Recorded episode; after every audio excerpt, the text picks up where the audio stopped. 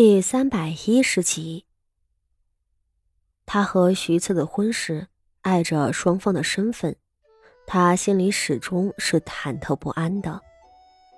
傅家和徐家明明是门不当户不对，自己又凭什么高攀徐家？徐策娶了自己，又能有什么好处呢？因为这些问题，傅锦仪始终觉着。徐策不大可能是真心待他的吧？上一世死在萧云天手里的惨烈教训，让他牢记：男人这种东西是绝对要小心防范，不能轻易交心的。男人啊，野心大，欲望大，偏偏性格又冷酷，不似女人那般善良柔软。而徐策这样的男人。一看上去就是不好惹的，更何况他在淮南剿匪时杀人如麻的恶名，那可不是做虚的。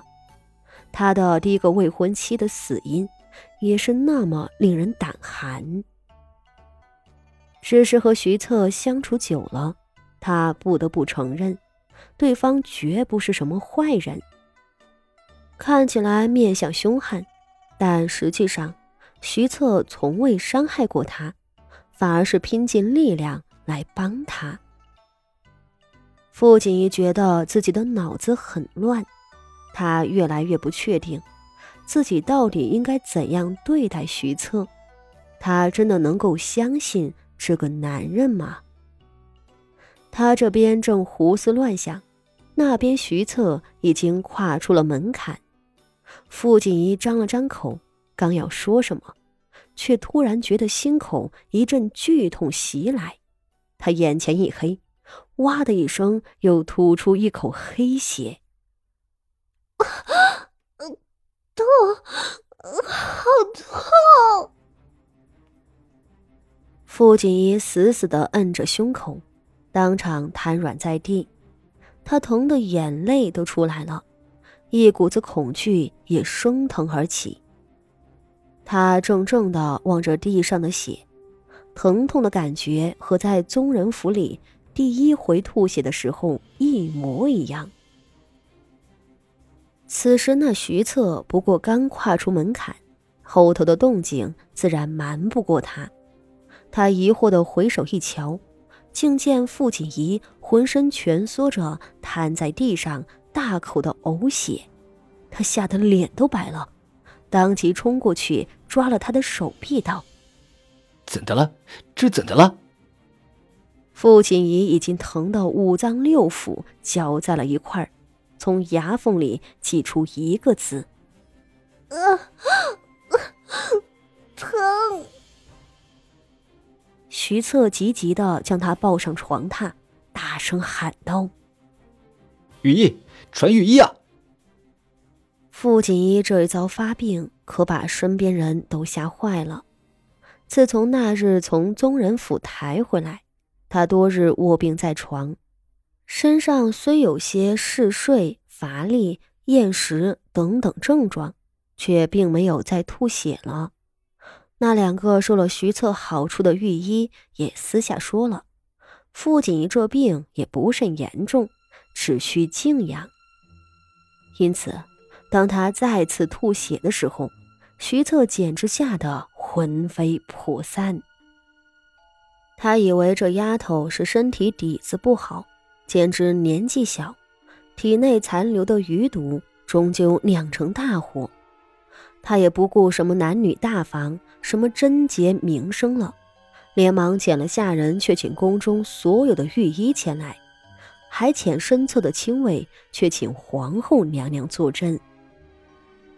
只是很不凑巧，皇后前脚探望了傅锦仪，回头嘱咐了太子妃两句话，此时已经起驾回凤坤宫了。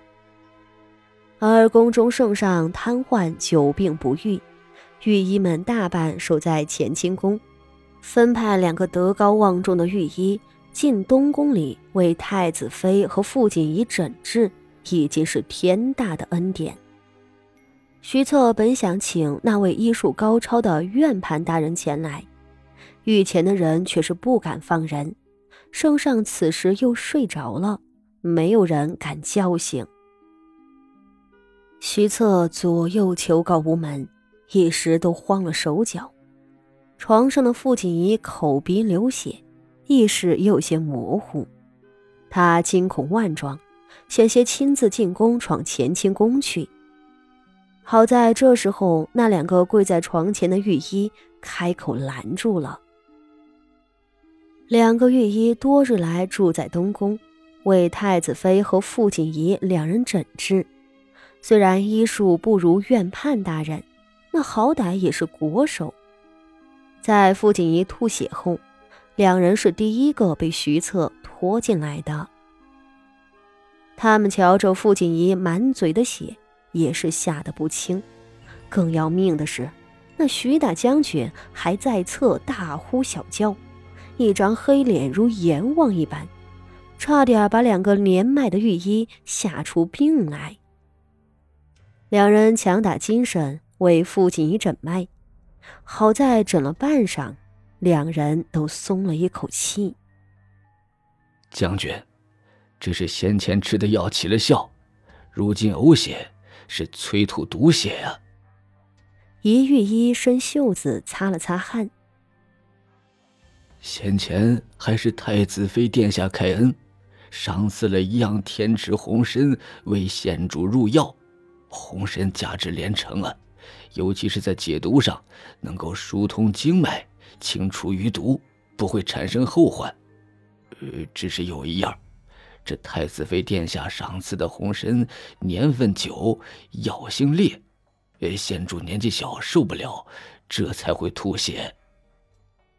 另一个御医也道：“不过是吐尽了毒血，没有大碍的。”徐策提着步子正欲进宫，闻言才站住了。他铁青的脸色稍稍平复，却仍旧紧紧攥着拳头，瞧一眼床上半死不活的傅锦仪，道：“那他为何会疼痛昏厥？”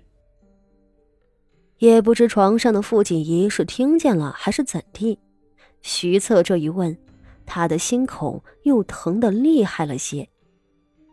傅锦仪对生死还是太过恐惧，又疼得厉害，呻吟一声，竟伸手朝徐策道：“徐策，救我！”锦衣，徐策哪里受得住？不顾御医等外人们在场，竟奔上前将傅锦衣捞起，摁在了自个儿的怀里。